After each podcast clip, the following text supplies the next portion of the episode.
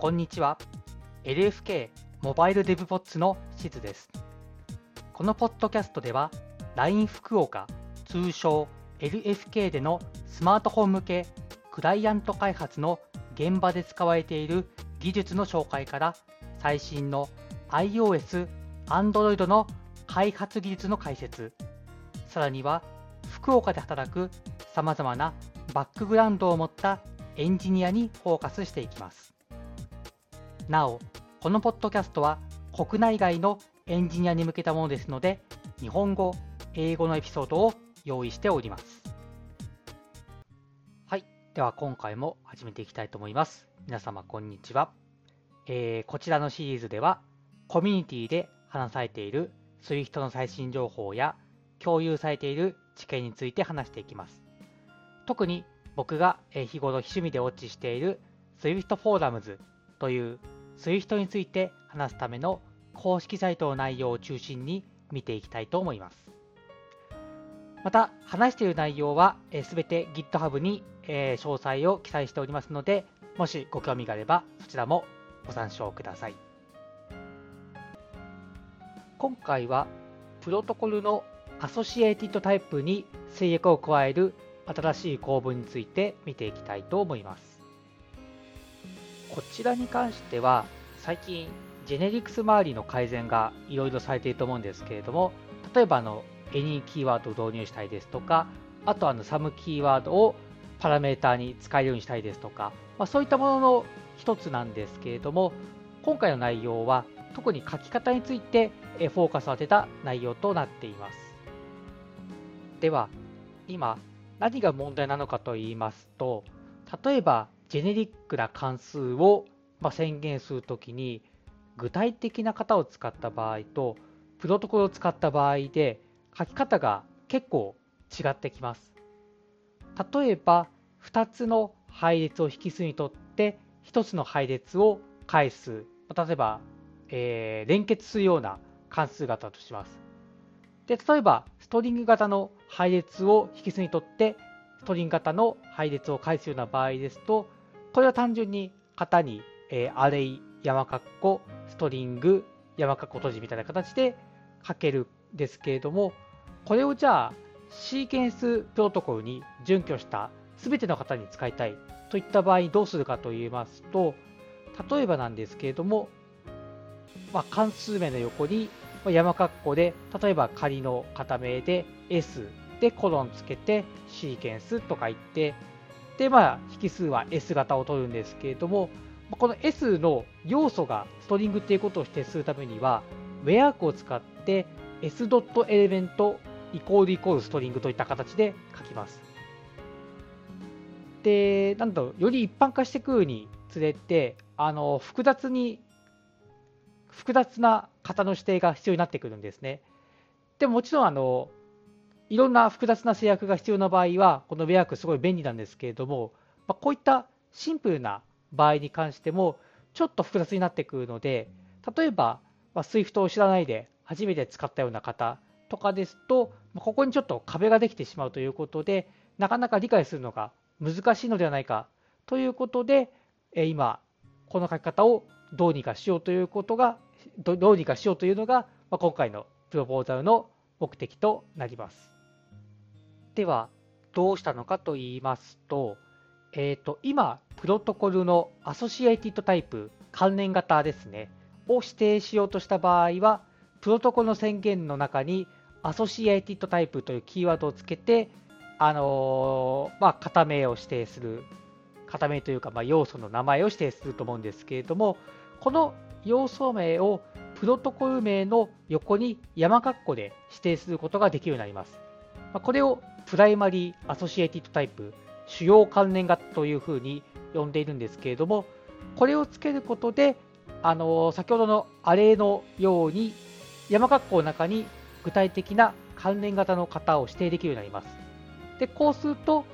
例えば、えーと、さっきの例で言うと、 Array 山括弧 String って書けたところに、 Sequence 山括弧 String といった同じような形で書けるようになるので、まあ、より簡潔に書けますし、理解もしやすいというふうに、えー、なっています。で、これはあの1個だけではなくて複数指定することもできますし、あとはあのプロトコル宣言の方の山括弧の中で、その関連型の制約をつけることもできます。例えば、えエレメントがハッシャブルに準拠させたいという場合は、エレメントコロンハッシャブルといった形で書くこともできます。使える場所としては、これまでプロトコルが指定できた場所にはどこでも使うことができます。で、これによって、まあ、今回あの、シンタクスシュガーを導入するのが主な目的なんですけれども、実はあの opaque result type に対しても制約を指定することができるようになっています。で、使っていく中で、これまでのようにあの制約を加えないと山括弧を使わなければ全く制約を加えないということで使うこともできまして、こういった場合、仮にプロトコル側で primary associated type を追加したとしても、ソースを破壊するということはありません。ただし、えー、制約を加えた場合は、その primary associated type と同じ数の制約が必要になってきます。で、 proposal の方に、まあ、これまで今の書き方と、その新しい構文を使った書き方で、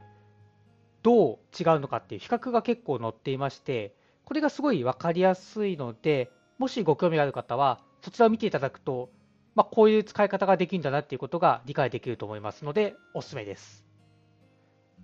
で、さっき、オペークリザートタイプ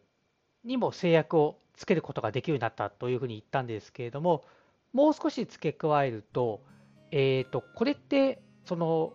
オペークリザリザートタイプの型を呼び出し側から指定することができるようにもなったんですね。まあ、実装時代なんですけれども、なので、より、あの幅広い形でオペークリザートタイプを表現することができるようになりました。もちろん実装側からその型を指定することもこれまで通りできます。で、今まで話してきた話なんですけれども、これはあの今のところサムキーワードと一緒に使うことができるとなっていまして、エリに関してはまた別の考慮がいろいろ必要になってくるので、これはあのまた別のプロポーザルで話し合うというふうになっています。確かもうすでにピッチという形で出ていたと思うんですけれども、まあ、これからいろいろ話し合って、またエニーでも使いになってくるのかなというふうには思っています。はい、ここまで新しい工部について話していきました。で、最後にいくつかあのー、他に提案されていたものについて少し触れたいと思うんですけれども、まず、一番最初の提案時には、のアソシエイティッドタイプの宣言はいらないんじゃないかというふうになっていました。あのプロトコル名の横に山括弧で宣言するだけでアソシエイティドタイプとして宣言されたとみなすというふうになっていたんですけれども、これはあの結局あの、ジェネリックパラメータとの区別がつかないために、まあ、分かりづらいだろうということで、これはあのなしになって、アソシエティドタイプを明示するというふうに変わりました。あとは、関連型の名前を山括弧にも、えー、つけるというものもあったんですけれども、これは例えばあのさっきのシーケンスだと、ドットエレメントイコールイコールストリングみたいな形にするというような話です。で、これあの複数の関連型があった場合に、どれがどれに紐づくのかが分かりづらいというような話から出てた出ていたんですけれども、まあ、あの、1個だった場合に、これっていちいち書くと面倒くさいですし、あとは、まあ、あの、関連型名と同じ名前の型名があった場合に、なんか2つ同じのが続くっていうのも、まあ、これも分かりづらいと。で、あとは、そもそもこの具体的な、例えばさっきのアレ山括弧ストリングと、そのシーケンス山括弧ストリングっていう対称性が欲しいっていうのが、まあ、結構主な目的でもあったので、それがなくなってしまうっていうところも、まあ、ちょっと使いづらいというような話があって、これも、えー、なしになりました。で、他にはあのオペークリザルトタイプなんですけれども、これってそもそもその制約をつけることができなかったということがあって、で、今回このシンタックスシュガー的なもので、あの、なんか急に使えるようになったというのは、なんか順番がちょっと逆なんじゃないかということで、先にあの、より正式な形で制約がつけるものがあってからの方がいいんじゃないかというような話があったんですけれども、まあ、この今回のプロポーザルの目的が、その具体的な方とそのプロトコルを使った時の方の使い方の対称性を求めているというところもあって、まあ、オペークリザオペークリザートタイプでも使うことができていいんじゃないかという結論になりまして、でまあ、そのより一般的なオペークリザートタイプへの制約の付き方っていうものも、まあ、あの今後検討していけばいいんじゃないかということで、こちらはオペークリザリザートタイプでも制約をつけるように、つけられるようになっています。あとは、えっ、ー、と、ジェネリックスマニフェストにも少し載っているんですけれども、まあ、 generic protocol ということで、任意の型をプロトコルで使えるようにするという機能が、まあ、将来的に検討していきたいというような意見もありまして、その時にこの山括弧構文使うんじゃないかということで、これを導入することで、あのこれというのはあの今回の primary associated type を導入することで、 generic protocol を使える、使うことができなくなるのではなできなくなるのではないかというような懸念があったんですけれども、まあ、 core team としては、この primary associated type の方がより有用であるというふうにしていまして、あとはあの generic protocol を導入する妨げにはならないとしていまして、その山括弧構文ではないかもしれないんですけれども、まあ、その機能を検討していく余地はまだ全然あるということで、今回は問題ないというふうな結論となっています。で今回の機能によります既存のコードへの影響なんですけれども、あのさっき話した通り、その primary associated type を追加したとしても、特にこれまで制約を加えることはできなかったため、その特に影響はないというふうになっています。ただし、まあ、今後、その primary associated type を追加しまして、そこからその関連型を削除したりですとか、あとは順番とか変更したりすると、それはもちろん、あの、型を制約をしていたところのソースは変更が必要になってきます。あとこれ ABI には直接影響しないため、あのバックデプロイも可能というふうには書かれています。まあ、実際にどうするかはまだ分かってないんですけれども、とりあえずバックデプロイはできますよというふうには書かれています。はい。で、最後に将来的な検討事項としまして、あの標準ライブラリーへの導入ということで、まあ、この主要関連型を標準ライブラリの型にどんどん追加していこうというような話が、え出ています。であのこの前ちょっと紹介しました Clock protocol に関してあの Duration っていう associated type が追加になってでこれがあの primary associated type として使えるようになっています。えー、ということで今回はえー、プロトコルの関連型に関する新しい構文について見ていきました。今の書き方と比べて、そのかなり簡単に書けるようになったなという印象がありますし、あと、そのアレとか、そういった具体的な型に型を制約する場合との対称性ということでも、まあ、すごい分かりやすいんじゃないかなというふうに思っています。で、具体的な導入のバージョンは、まだ明示されてはいないんですけれども、まあ、おそらく近々導入されるのではないかなというふうに思っています。はい。では、今回は以上です。ありがとうございました。LINE 福岡では、モバイルエンジニアが様々な話題に対して調査や議論、